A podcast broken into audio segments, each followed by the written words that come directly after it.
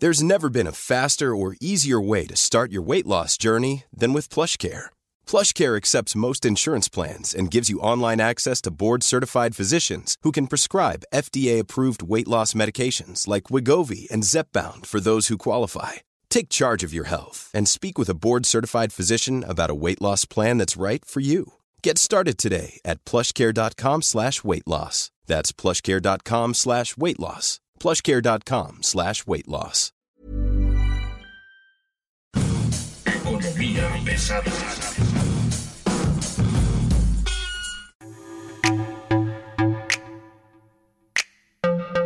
Bienvenidos, bienvenidas, bienvenides. Mi nombre es Luis Carriles, arroba Luis Carrujos, y esto es territorio de economía pesada la manera de entender a la 4T desde su iPhone. Señoras y señores, es un gusto estar con ustedes el día de hoy y hoy nos acompaña Romina Román, columnista en la silla rota, pero sobre todo una persona muy cercana al tema del periodismo de negocios y de economía y bueno, pues hay noticias de bote pronto. Tenemos el incremento de los salarios mínimos, tenemos la nueva ronda de consultas energéticas en Telecán. Tatiana Cloutier comienza a deschongarse, a decir que por qué se fue de la Secretaría de Economía. Tenemos noticias, muchas noticias, Romina. ¿Cómo estás?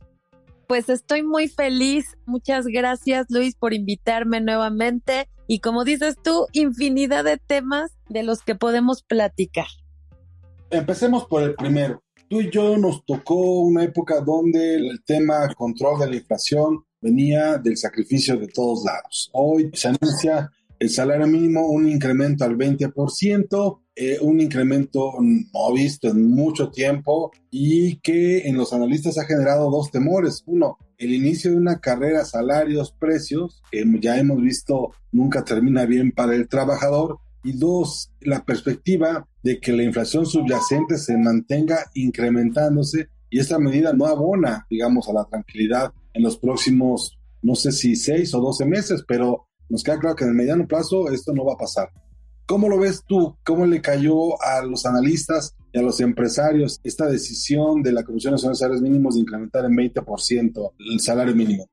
Pues mira, en realidad es que a los analistas les preocupa, ellos lo ven con preocupación, los empresarios también están muy preocupados, este aumento al salario mínimo pues va a hacer que pase de 172.87 a 207.44 pesos diarios y en la frontera norte el salario mínimo pasará de 260 a 312 pesos diarios. La verdad es que este incremento, bueno, pues es del 10% y la mayor preocupación se centra en la inflación, ¿no? Están esperando a que la inflación subyacente baje. Ya había comentado Jonathan Heath que esta todavía no termina de ceder que le preocupa y al cierre de noviembre, la primera quincena de noviembre, la subyacente todavía no había bajado, había habido un ajuste porque bajó la no subyacente, pero la importante y la que se ajusta a los actos de la política monetaria es la subyacente que no baja. Entonces esto, esta medida me parece que en un contexto de pues todavía incertidumbre a nivel mundial y de altísima inflación global, que aunque hay algunos indicios en el índice, por ejemplo, de la FAO, que podría empezar a ceder, todavía no cede. Y esto, insisto, del salario mínimo sí va a presionar a los empresarios que están teniendo que pagar a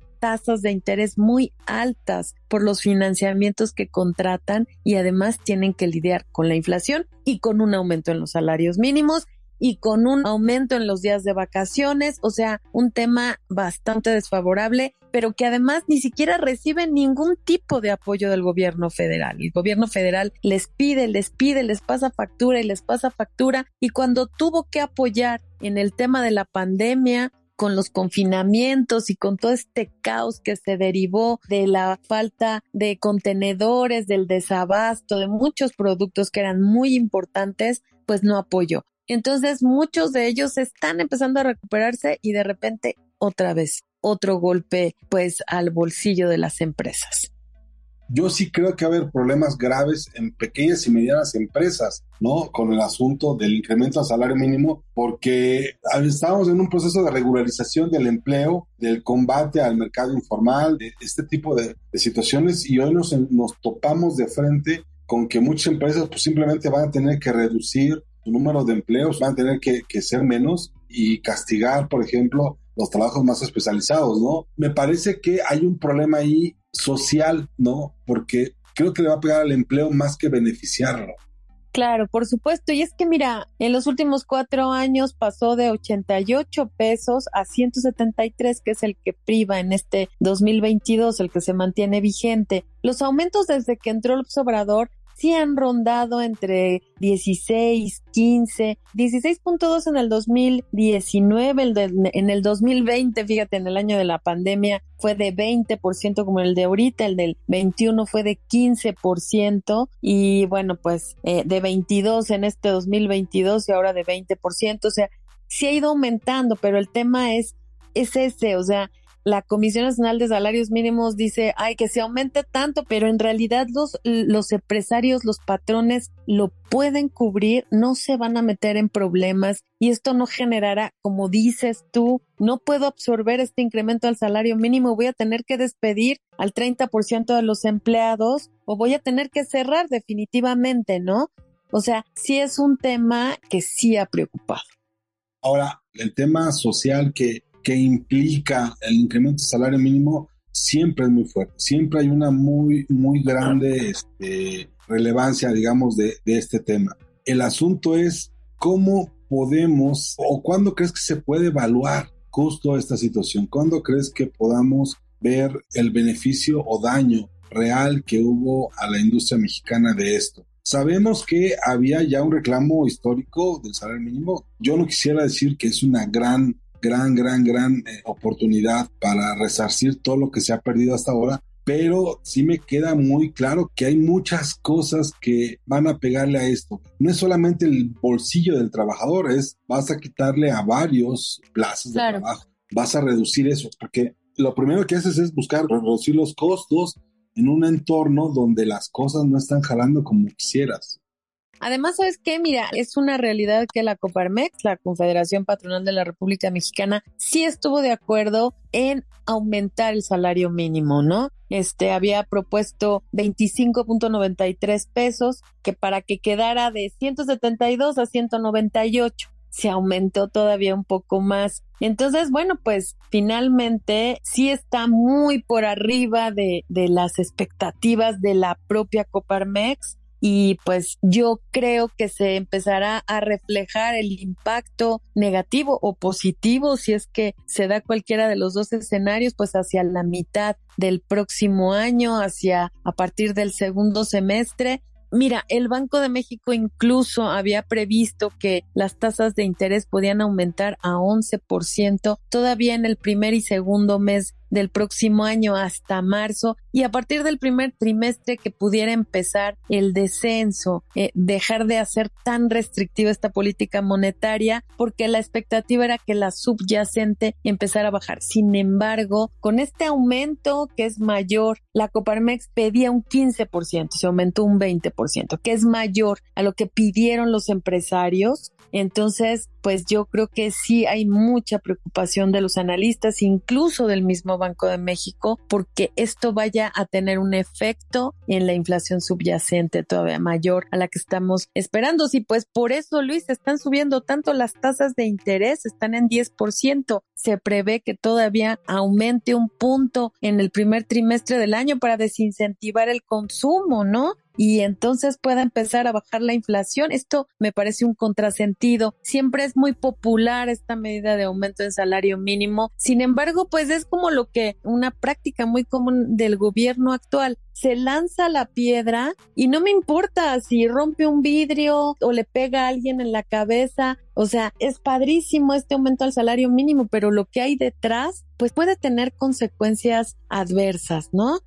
Lo que está haciendo hoy la Comisión de Salarios Mínimos no es un esfuerzo del gobierno, es un esfuerzo de los privados. Exacto. Y la idea es que el gobierno en un momento dado apoyara con una política industrial, una política comercial, una política de apertura, una política de competencia a las empresas de mayor competitividad, de precios bajos de los costos de, de energía, de los costos de logística. El tema, el tema aquí y quiero ser muy, muy claro. No es que estemos en contra del salario mínimo o del incremento, sí, Estamos hablando de que es 5% mayor a lo que en un momento dado calculó la Coparmex, el sindicato patronal. El asunto es, este es un esfuerzo de los privados. No se anunció un paquete de apoyos, un paquete de, de medidas extraordinarias para apoyar este nuevo eh, incremento. Lo ideal sería, vas a aumentar 20% de incremento a los trabajadores salarios mínimos, perfecto. Y va acompañado de estas otras medidas, puta, pues esa es la parte donde no estamos viendo claro.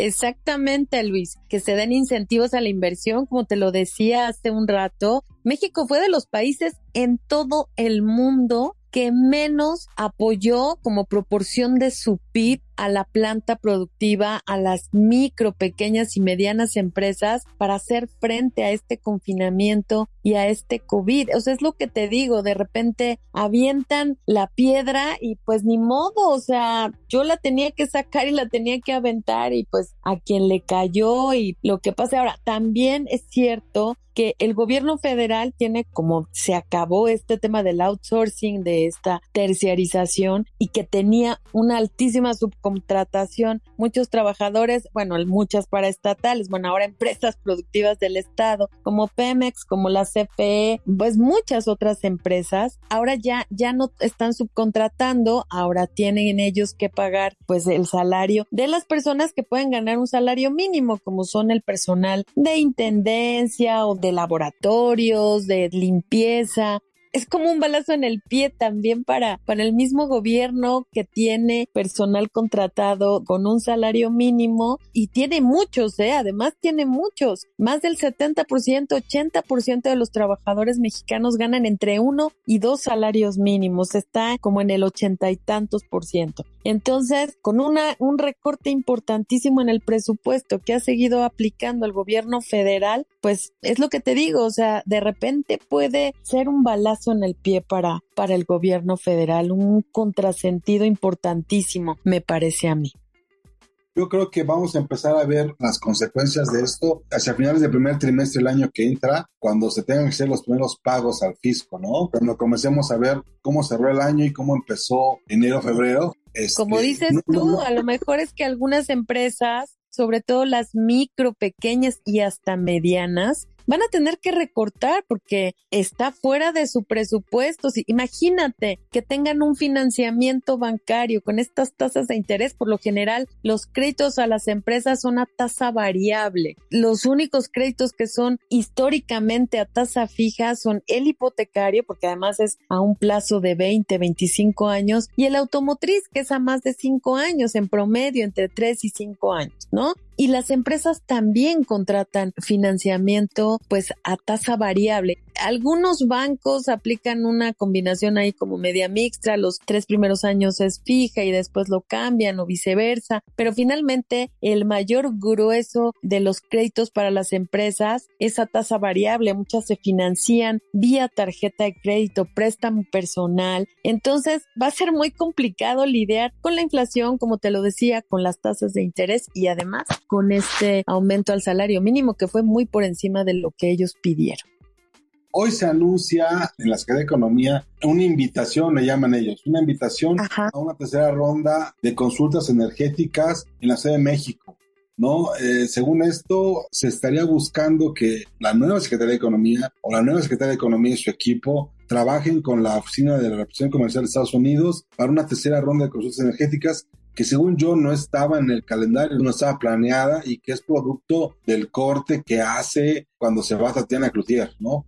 Claro, pues ya ves que se reunió la tarde del jueves la secretaria de Economía, pues con su contraparte, Catherine Tai. Entonces, bueno, pues sorprendió, era algo que no estaba previsto. Yo no sé qué lectura le puedas dar tú que eres un verdadero especialista en temas energéticos, como estará viendo Estados Unidos esto. Me parece que la secretaria Buenrostro todavía no tiene digo, lleva muy poco tiempo al frente de la dependencia como para enfrentarse al monstruo estadounidense y canadiense sobre este tema. ¿Cómo lo estás viendo tú?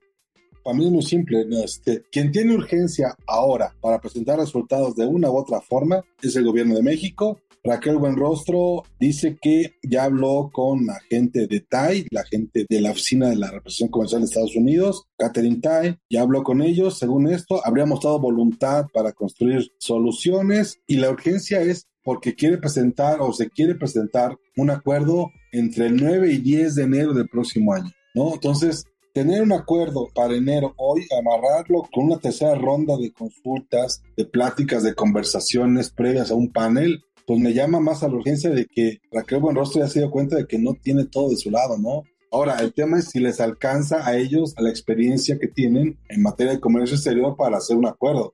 No, bueno, yo por lo que he leído y he escuchado a la secretaria de Economía, gente al interior de ahí, que además la semana pasada estuvieron, pero vueltos locos todos, ¿eh? En la Secretaría de Economía, en la oficina de Buen Rostro, estuvieron verdaderamente topados de trabajo analizando todo este tema. Y bueno, pues la lectura que le doy y a las palabras que ha dicho la secretaria Buenrostro es que busca conciliar diferencias. No quieren, por supuesto, que se dé este panel, ya se está preocupando, yo creo que ya allegándose de toda la información, me parece que es una mujer muy inteligente y está pues dándose cuenta de la importancia y de la relevancia y de digamos que lo grave que sería para México que perdiera, ¿no? En, este tema. Y además, digo, el problema es que yo sí puedo dudar de, de un poco, o se podía dudar cuando llegó Raquel Buenrostro a la Secretaría de Economía. Ella es una línea muy dura, le hace mil por ciento caso al presidente López Obrador, lo que él dice, ella lo ejecuta tal cual. Y bueno, pues el problema es que me parece que el presidente López Obrador está todavía muy desinformado de los temas. Y si él dice que es negro, aunque sea la pared pintadísima de blanco, pues se tiene que ejecutar como negro. Pero sí estoy viendo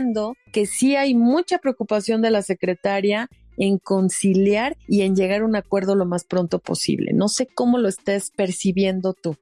Yo creo que tiene que ver con el tamaño de las remesas que están llegando, por ejemplo, ¿no? Digo, por, decir algo. En octubre pasado, el monto de las remesas mensuales llegó a 5.360 millones. estamos hablando de que a todo el año ya estaríamos muy cerca de, del billón de pesos, ¿no? Estamos hablando de 48 mil 338 millones de dólares, equivalentes a unos 975 mil millones de pesos, casi mil millones de pesos. Estamos hablando de que en términos de dólares estamos ya muy cerca de los 49 mil millones, ¿no? Y eh, seguramente para el cierre del año estaremos sobre los 50 y tantos mil millones por las remesas que lleguen en noviembre y en diciembre. Entonces, imagínate tú que te avientas un pleito con Estados Unidos y le pones en la torre a tu principal fuente de ingresos del extranjero, que es de los dolaritos que mandan los braceros, ¿no?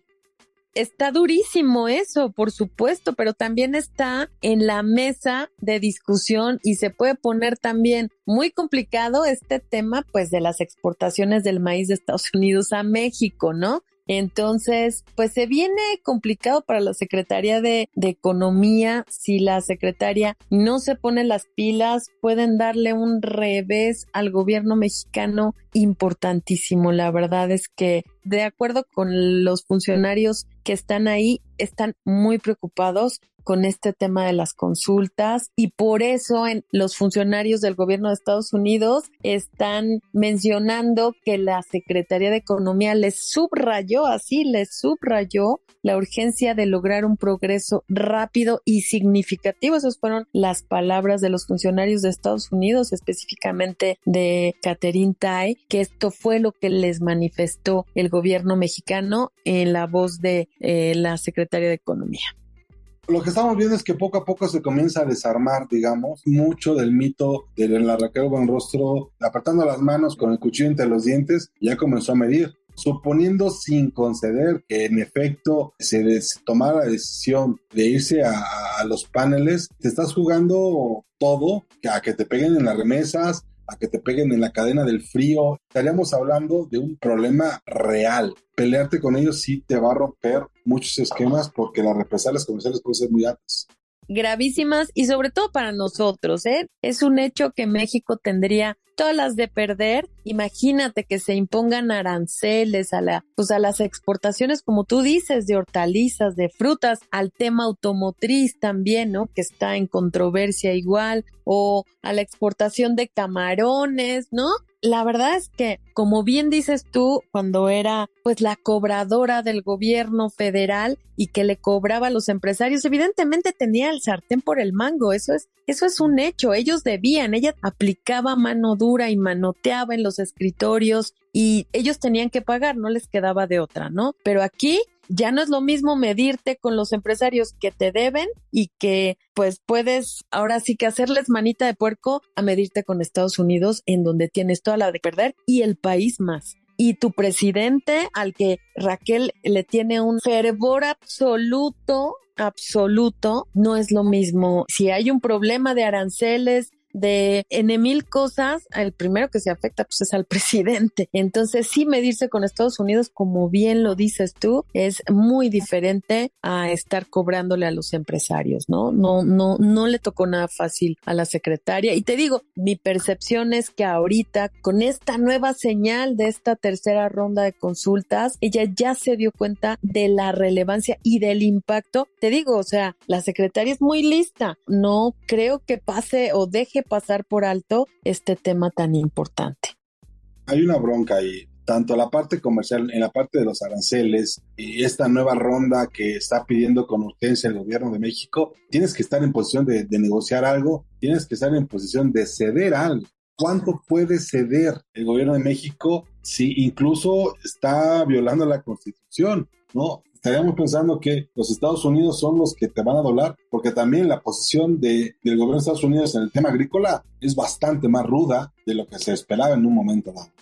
Exacto. Otro tema que se va a tratar, además de este tema de, del maíz, de las exportaciones de maíz de Estados Unidos, también se va a hablar sobre las leyes ambientales relacionadas con la pesca en México. Otro tema, Luis, que siempre ha cuestionado el, gobierno estadounidense, ¿no? Es un tema que le preocupa muchísimo al gobierno estadounidense y bueno, pues son los temas principales que se van a tratar en esta ronda, ¿no? Pero el maíz, este tema de la prohibición del gobierno mexicano para los productos biotecnológicos y el maíz transgénico a partir del 2024, también es un tema que le preocupa a Estados Unidos y obviamente pues sí están en la mejor intención de construir acuerdos y llegar a una solución bien pronto, pues que favorezca a México y principalmente a Estados Unidos. Por supuesto que también y primero a Estados Unidos, ¿no? Es pues el gigante no creo que esté dispuesto a ceder tanto, ¿no?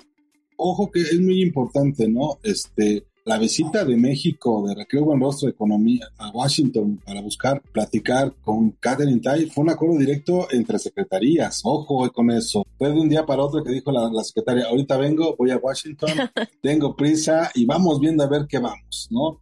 Pero eso no es nuevo, Luis, siempre se saltan al canciller. Bueno, recordarás esta carta que envió el presidente López Obrador, ¿no? Este, aconsejado por Jesús Ramírez, que causó tanta polémica que todos los mexicanos estábamos impactados a los británicos, ¿te acuerdas? Que todos estábamos así de, pero ¿cómo no? O sea, una carta como si se le escribiera un adolescente a otro adolescente, ¿no? Se lo saltaron, yo, yo no sé de veras cuál sea el sentir de Marcelo Ebrard, que tiro por viaje están pues ignorando todos estos protocolos que son tan importantes y esta diplomacia que durante este sexenio se ha ignorado absoluta y totalmente.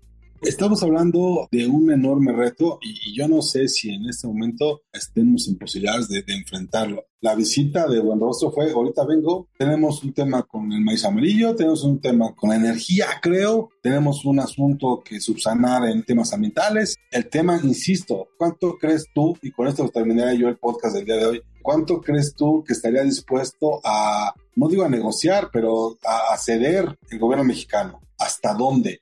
Raquel Buenrostro es el ala dura, ¿eh? Ojo. Sí, claro. Claro, esa es la preocupación, que ella era, bueno, no le pusieron la fiscal de, de hierro, ¿no? Por la forma en la que cobraba y la forma en la que ella se refiere a las cosas y a los empresarios y la persecución. El problema es que esta fiscal de hierro ya se dio cuenta que México tendría muchísimo más que perder si se mantienen en esta posición tan dura de beneficiar y de violar estos convenios en el sector energético y que afectan tanto y que han afectado tanto a las empresas estadounidenses y canadienses, me parece que ahí sí se va a ceder, sí se va a lograr una conciliación, que se va a corregir este tema del maíz amarillo Ojalá que esto se pueda dar en enero, como dicen ellas, como se había previsto, ya en enero se puedan tener buenas noticias. Insisto, no le conviene ponerse, digamos que con Sansón a las patadas, porque los más afectados vamos a ser todos los mexicanos, el crecimiento económico, la inversión y por supuesto, pues el empleo, ¿no?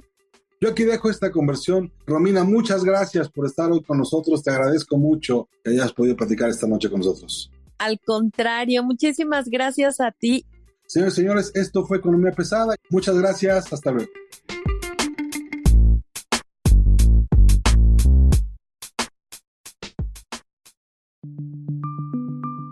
Esta es una producción de la Organización Editorial Mexicana.